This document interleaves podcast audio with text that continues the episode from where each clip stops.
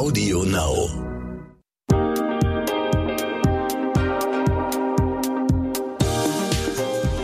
Hi und herzlich willkommen zu einer neuen Folge What the Finance. Mein Name ist Anissa Brinkhoff und ich bin Host dieses Podcasts. Robo-Advisor sollen, so heißt es, mir viel Arbeit beim Investieren abnehmen. Das finde ich grundsätzlich ja erstmal sehr verlockend, aber natürlich äh, klingeln bei mir da auch so ein bisschen die Alarmglocken bezüglich möglicher Risiken. Und wenn ich es ganz genau nehme, weiß ich eigentlich überhaupt gar nicht, was ein Robo-Advisor ist und wie die funktionieren. Wer könnte mir das aber besser erklären als eine Frau, die regelmäßig Vergleiche und Auswertungen über Robo-Advisor schreibt und einen nach ihren Vorstellungen hat programmieren lassen. Zu Gast ist heute Beate Balke. Sie ist gelernte Arzthelferin und arbeitet jetzt schon seit über 20 Jahren in der Finanzberatung. Das finde ich total verrückt, das klingt total cool und ich freue mich total, dass sie da ist. Herzlich willkommen im Podcast, Beate. Ja, danke schön, Anissa, dass ich da sein darf. Lass uns doch mal mit diesem Wort überhaupt beginnen, Robo-Advisor, wenn man das so auseinanderdröselt. Was bedeutet das? Was verrät uns das vielleicht schon?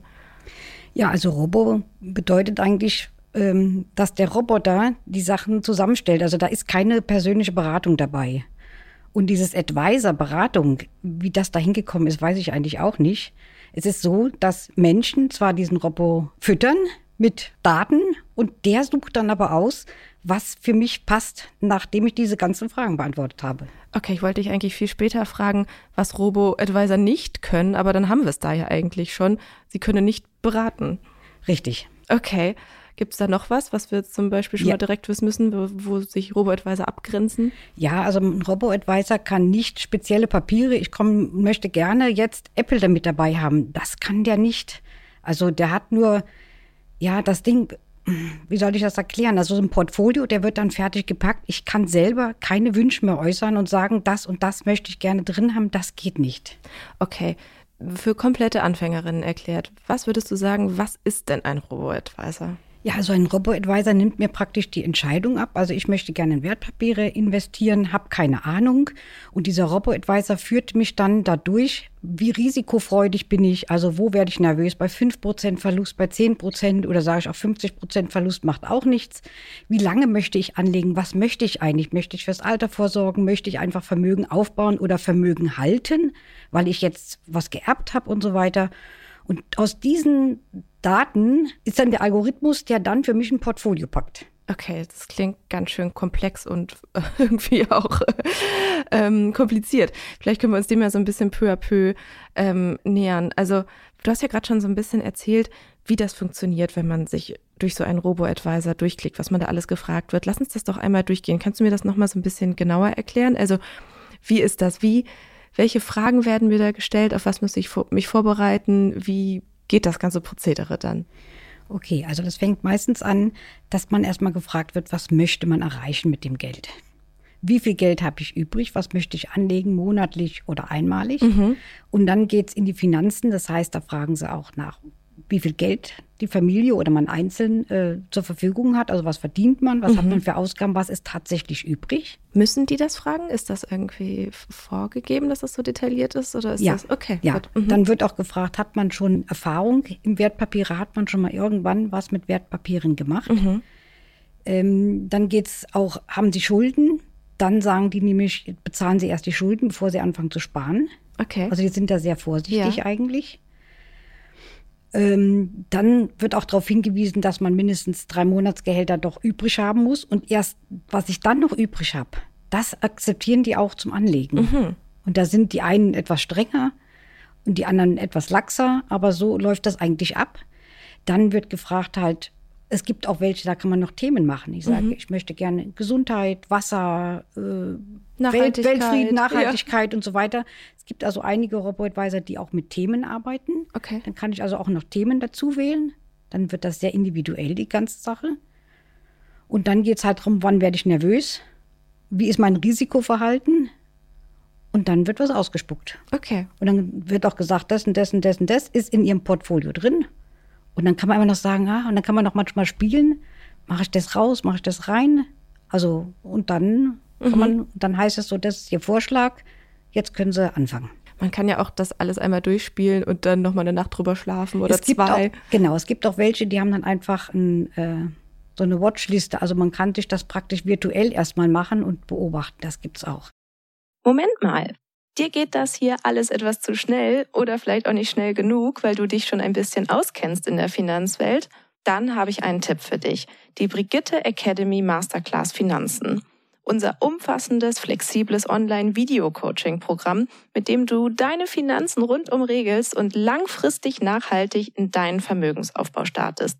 In acht Wochen vermitteln dir vier unabhängige Expertinnen, unter anderem in Videos, Live-Sessions und virtuellen Kleingruppentreffen, alles rund um die Themen wie private Altersvorsorge, ETFs und Fonds, Geld in der Partnerschaft und sogar Immobilien und Krypto. Mit der Brigitte Academy Masterclass Finanzen entwickelst du deine ganz persönliche Vermögensstrategie und setzt sie um. Denn wir von der Brigitte Academy finden, finanzielle Unabhängigkeit verändert dein Leben. Du willst wissen, wie genau? Auf brigitte.de slash masterclass minus Rabatt 100 und die 100 als Ziffer ausgeschrieben, findest du alle wichtigen Informationen zur Masterclass, Timings und Tickets. Übrigens, die ersten 50 Teilnehmerinnen erhalten einen Rabatt von 100 Euro. Und jetzt weiter mit dem Gespräch. Wann hast du denn das erste Mal von Robo-Advisern gehört? Wann kam das so auf, das Thema für dich? Ja, vor circa drei Jahren, also auf der Arbeit. Dann kamen die ersten Anfragen, ob wir nicht Auswertung für Robo-Advisor machen können. Und daran habe ich mich dann auch erstmal äh, durchlesen müssen, durchklicken müssen mit den ganzen Firmen und auseinandersetzen müssen. Ähm, ja, und dann bin ich auf dieses Thema gekommen, habe mich eingearbeitet und dann wurde das immer mehr und immer mehr. Und dann ist gab damals vielleicht auch nur fünf, mittlerweile sind es fast 40, die es gibt, die okay. zwar unterschiedlich sind, aber es gibt jetzt jede Menge. Ja. Okay, und was war so damals dein erster Eindruck? Dachtest du, das ist was Sinnvolles, was da gerade entsteht? Ja, weil ich sehe, also wenn ich was mache, mir auch ein neues Produkt anschaue, ich schaue das immer aus dem aus meiner Sicht. Ich habe keine Ahnung, ich weiß gar nicht, was ich machen soll wie benutzerfreundlich ist denn das, wenn ich durchklicke und so weiter. Ja, und dann habe ich also ähm, geschaut, was gibt's denn für Vergleiche? Und ich war immer gesagt, da fehlt mir immer irgendwas, also das, die gefallen mir nicht. Und daraufhin ähm, hat dann also die FMH Finanzberatung, wo ich ja arbeite, gesagt, ja, dann machen wir doch einen nach deinen Wünschen. Und weil wir haben ja viele Rechner, die wir programmiert haben ja, und so ist unser, unser Robo-Advisor-Vergleich entstanden. Okay, das sind ja schon mal zwei total wichtige Informationen. Das heißt, zum einen schreibst du immer noch ähm, Vergleiche über alle oder die größten, die wichtigsten ähm, Robo-Advisor, ähm, die es so gibt. Auf was guckst du denn da? Was sind denn da die Aspekte? Also ich gucke auf die Kosten und auch auf die Performance. Das sind zwar Vergangenheitswerte, aber man kann in etwa sehen, wie haben die denn bisher gearbeitet. Ich meine, in die Zukunft kann keiner schauen. Und da muss ich sagen, da bin ich immer wieder erstaunt, wie gut die abschneiden. So am Anfang habe ich mir gedacht, ich weiß nicht, ich musste mal gucken. Also ich wüsste nicht, ob ich es selber mache. Mittlerweile habe ich es auch selber gemacht, weil mich das einfach überzeugt, wie viel Performance oder Wertentwicklung, wie man sagt, da rauskommt und wie niedrig die Kosten eigentlich sind in dem Moment, wenn ich sonst mir das selber zusammensetze. Mhm. Also man könnte sich ja praktisch auch ähm, das vorstellen lassen, was für einen geeignet ist und müsste dann hingehen und sagen, diese ganzen ETFs oder Produkte müsste ich mir jetzt selber im Depot kaufen. Nur das kostet ja Geld. Das ist wesentlich teurer. Okay. Und braucht mehr Zeit vielleicht auch? Ja, sehr viel mehr Zeit. Also so ein Robo-Advisor, wenn ich jetzt anfange und durch diese Strecke gehe, vielleicht fünf bis zehn Minuten und dann habe ich meinen Vorschlag und dann kann ich noch sagen, ah, nee, vielleicht doch weniger Risiko oder mehr Risiko. Das funktioniert eigentlich sehr gut und man kann dann auch gleich sein Depot eröffnen. Das geht dann alles in einem Rutsch und dann fängt man schon an zu sparen. Trifft man dann nicht vielleicht auch Entscheidungen, die zu schnell getroffen sind? Das klingt jetzt für mich so nach so einer Hoppla-Hopp-Aktion.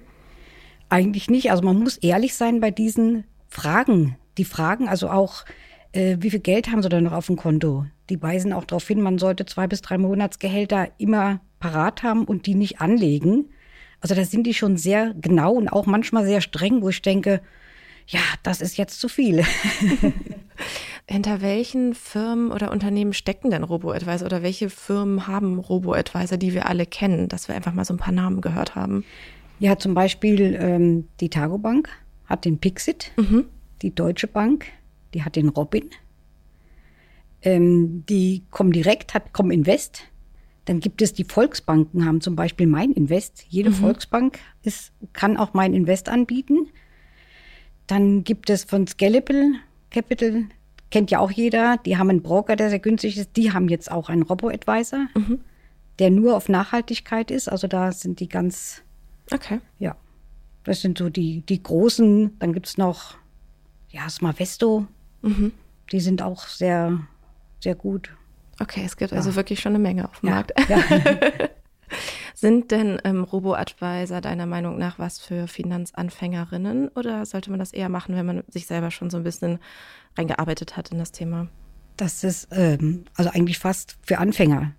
Besser kann man eigentlich nicht anfangen mit Wertpapieren. Es gibt dann auch mehrere, die haben auch dann Apps. Kann man jeden Tag gucken, ach, guck mal, wie sich das entwickelt hat. Man kann mit sehr kleinen Beträgen anfangen. Es gibt also viele, die haben überhaupt keine Grenze. Die meisten fangen bei 25 Euro an. Da kann ich monatlich sparen mit 25 Euro. Da kann man nicht viel falsch machen und man kann sehen, wie das läuft. Man kann auch mit Einmalbeträgen, mit hohen Einmalbeträgen anfangen. Also das ist auch der Unterschied der Robo-Advisor. Die einen fangen mit ganz kleinen Beträgen an und bei den anderen muss ich erst 10 oder 20 oder noch mehr tausend hinlegen. Dies ist dann eher nicht für die Anfänger. Mhm. Du hast ja vorhin erzählt, dass ihr auch euren eigenen Robo-Advisor programmiert habt. Also was heißt dann überhaupt programmieren? Wie habt ihr das gemacht? Naja, da wird eine Datenbank äh, erstellt, wo wir alle Daten, die wir von den äh, Robo-Advisern haben, einpflegen. Also auch jetzt die Wertentwicklung fragen wir natürlich mal ab, die müssen uns gemeldet werden. Und der setzt das dann zusammen und der Kunde macht dann den Rechner auf und sagt, ich will monatlich sparen, ich will einmal anlegen, ich will für die Kinder sparen, ich will fürs Alter sparen, ich möchte zum Beispiel Nachhaltigkeit ist ein ganz, ganz großes Thema. Mhm. Und sehr viele Robo-Advisor setzen jetzt auch auf Nachhaltigkeit. Das heißt, es werden Wertpapiere nur ausgesucht, die nachhaltig sind. Mhm, super. Also das ist ein ganz, ganz großes Thema im Moment, die Nachhaltigkeit. Das kann ich aber bei unserem Rechner auch abfragen und sage, ich möchte nur Nachhaltigkeit haben. Okay. Und kann ich über euren Rechner, also sag doch einfach gleich auch einmal den Namen, wie der heißt, kann ich da auch selber drüber ähm, investieren oder ist das so eine Meta-Ebene, dass der andere Robo-Advisor vergleicht? Das habe ich gerade noch nicht so ganz verstanden. Nein, wir vergleichen und dann haben, ähm, kann man aber, wenn man sagt, das Angebot gefällt mir, dann kann ich draufklicken und werde direkt zum Robo-Advisor weitergeleitet, wo okay. ich dann mit meiner Sache anfangen kann. Okay. Wie heißt der? Äh, ja, das ist der Robo-Advisor-Vergleich von der FMH Finanzberatung, Max Herbst in Frankfurt, fmh.de. Perfekt, okay. Das heißt, es ist ja auch ein ganz cooles Instrument, um ähm, für sich selbst so ein bisschen sich reinzuarbeiten und zu recherchieren, wenn man den einfach mal ausprobiert. Ja. Weil das noch total äh, unverfänglich ist. Ähm, du hast gesagt, du investierst selber in Robo-Advisor. Wie hast du denn dann im Endeffekt den Robo-Advisor ausgesucht? Also nach welchen Kriterien bist du da selber vorgegangen? Ja, also muss ich gestehen, am Anfang habe ich gedacht, nee, ich nehme, wenn ich anfange, dann den günstigsten. Und jetzt bekommen wir ja immer diese Wertentwicklung geschickt. Und da hat mir dann einer gesagt, Mann, der ist immer besser als alle anderen. Und da habe ich gesagt, den fange ich jetzt an. Es ist jetzt nicht der günstigste, aber die Performance, die uns genannt wird, ist ja nach Kosten. Das heißt, da sind die Kosten schon weg. Mhm. Und dann habe ich gesagt, den nehme ich jetzt. Der hat auch eine App, was ich, ich bin technisch so ein bisschen äh, affin und ich mag, mag das. Und dann habe ich den jetzt einfach genommen. Also für irgendeinen muss man sich dann einfach entscheiden. Okay. und ähm, investierst oder äh, sparst du nur über einen Robo-Advisor? Also sagst du, du würdest der Technik so sehr vertrauen, dass du nur darüber Geld anlegen würdest oder wäre deine Empfehlung da eine andere? Ähm, nein, also nicht nur über den Robo-Advisor habe ich jetzt auch zusätzlich gemacht. Ich habe sonst einfach nur auch ETFs, mhm, okay. die ich dann so bespare. Okay. Gibt es eigentlich Zahlen inzwischen, wie viele, ähm, zum einen wie viele Robo-Advisor es in Deutschland gibt und auch wie viel Geld darüber schon investiert wird? Also ungefähr, also ich kenne 40 Robo-Advisor, die es gibt. Und äh, da gibt es also auch nur Prognosen für was die Investitionssummen angeht. Und die Prognosen sind bei ungefähr 15 Milliarden im Moment für 21 und soll bis 25 auf 39 Milliarden hochgehen. Also es ist schon, äh, da ist was drin. Da ist was drin. Ja. auf jeden Fall.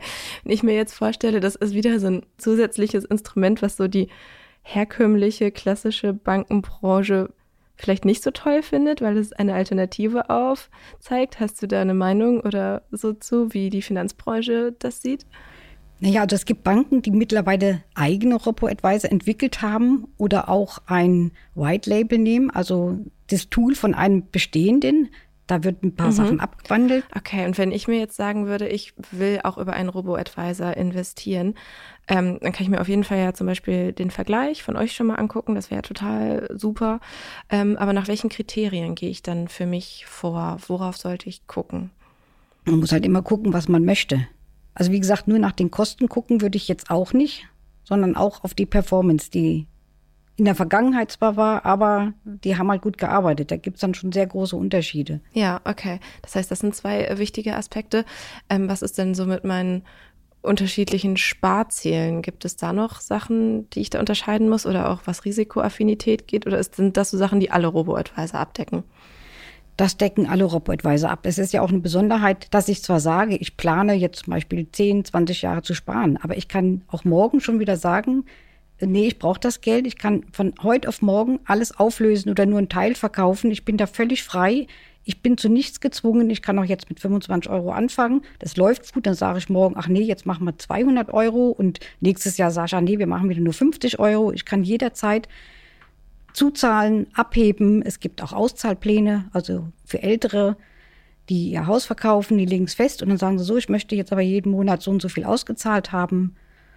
Das ist dann eigentlich, man legt sich nicht fest. Mhm. Man kann einfach mal ausprobieren. Und ich habe ja am Anfang gesagt, dass ich so ein paar Sicherheitsbedenken habe. Ähm, wie sicher ist denn mein Geld, dass ich darüber investiere? Ja, also das Geld ist so, das liegt ja in Wertpapieren und die Wertpapiere zählen zum Sondervermögen der depotführenden Bank. Die Robo-Advisor sind ja nur praktisch das Arbeitsblatt oder mhm. Arbeitstool. Die Depots und die Wertpapiere liegen, liegen bei einer Depotbank. Und da ist es zum Sondervermögen. Also wenn der Robo-Advisor pleite geht, das interessiert mich dann nicht. Wenn die Depotbank pleite geht, interessiert mich auch nicht, weil meine Wertpapiere sind meine Wertpapiere. Nur wenn eine Firma, die in den Wertpapieren drin ist, pleite geht, das wäre schlecht. Aber man investiert meistens nicht in einzelnen Aktien, sondern in ETFs, in Anleihen. Da habe ich dann meinetwegen tausend Firmen drin. Und wenn da eine mal wirklich umgeht, das merkt man wahrscheinlich fast gar nicht. Eben, das sind die Grundlagen der Diversifikation, denen wir uns ja auch schon total viel beschäftigt haben. Kann denn so ein Robo-Advisor Fehler machen? Nein, es kann nur falsche Produkte eingespeist worden sein. Also die, da unterscheiden sie sich. Die einen nehmen nur ETFs, die anderen nehmen ETFs und aktive Fonds, die anderen mischen auch einzelne Aktien dabei oder Anleihen oder Fremdwährungen. Und das ist einfach nur von die, die den speisen, die können Fehler machen und einfach falsche Papiere reinmachen. Aber der Computer geht einfach nur nach Fakten. Mhm. Und was ist, wenn in diesem Computer mal was schief läuft? also ich meine, man kann sich ja die wildesten Sachen ausmalen. Was ist, wenn es eine Fehlermeldung gibt, irgendwie, was ich nicht mehr gerade in das Depot gucken kann, weil die App abgestürzt ist. Also von bis. Ähm, es ist eigentlich, du sagst, es ist alles sicher, da kann eigentlich nichts passieren. Genau. Ja, wenn die Depot, also wenn die App abstürzt, die geht dann am nächsten Tag wieder. Das, deswegen sind ja meine Wertpapiere trotzdem noch sicher bei der Depotbank. Ja. Ob ich drauf gucken kann oder nicht. Also da kann eigentlich nicht viel passieren. Okay, das klingt total gut. Ähm, du meintest ja gerade, man kann mit ganz kleinen Beträgen starten, man kann aber auch äh, mit ganz großen Beträgen starten. Wie würdest du denn sagen, wenn man sich jetzt mit dem mit einem Robo-Advisor auseinandersetzen möchte, wie sollte man sich dem nähern? Wäre ähm, wäre es sinnvoller, das erste Mal einen Sparplan aufzusetzen oder wäre es direkt sinnvoller, eine größere Einmalinvestition zu tätigen? Wie, wie näher, nähere ich mich dem Thema? Also am besten über einen Sparplan. wenn man sich nicht sicher ist, eben mit einem kleinen Betrag, 25 Euro, 50 Euro, das tut nicht weh. Und dann kann man erstmal schauen, wie es läuft und ob man da sich mit wohlfühlt vor allen Dingen oder ob man einfach sagt, oh, ich weiß nicht. Das würde ich so machen. Also einfach mit einem kleinen Sparplan anfangen. Okay. Wenn wir jetzt mal so einen kleinen ähm, Blick in die Zukunft wagen, was würdest du denn sagen, wie entwickelt sich so die Branche der Robo-Advisor? Was gibt es da noch für Möglichkeiten? Was gibt es da noch für Chancen? Ich glaube eher, dass ja, die Zukunft ist die Nachhaltigkeit, dass die auf nachhaltigen Produkte umsteigen. Und es werden immer mehr Robo-Advisor werden, weil jeder will auf diesen Zug aufspringen, ja. der losgefahren ist. Ja. ähm, gibt es kann ich eigentlich sozusagen hier als in Deutschland lebende Frau auch in Robo-Advisor von anderen Ländern investieren? Wenn du sagst, es gibt hier so viele, dann gibt es ja weltweit wahrscheinlich noch mehr oder wird es dann kompliziert?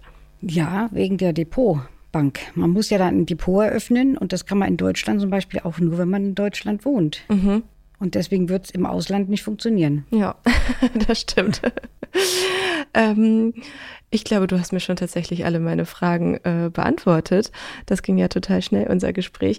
Ich stelle abschließend meinen Podcast-Gästinnen immer eine ähnliche Frage. Und zwar ähm, frage ich, ob sie ein weibliches Vorbild in der Finanzbranche haben, also so ein Role Model oder vielleicht auch eine Frau aus dem privaten Umkreis, wie die mit dem Thema Geld umgegangen ist. Gibt es da so jemanden, den du als Vorbild hattest? Eigentlich nicht. Eigentlich nicht.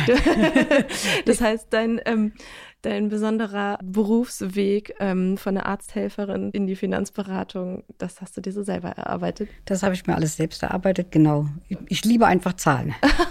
wie gut für uns. Ja. Und wie, wie nett, dass du zu Gast warst in meinem Podcast und mir so viele Auskünfte gegeben hast. Schön, dass du da warst. Ja, danke, dass ich hier sein durfte. Super. Wenn ihr noch eine Frage oder eine Anmerkung oder Kritik an dieser Podcast-Folge habt, dann schreibt mir doch eine Mail an academy.brigitte.de oder auch einfach direkt auf Instagram. Ich freue mich immer sehr über Nachrichten von euch. Bis zur nächsten Folge.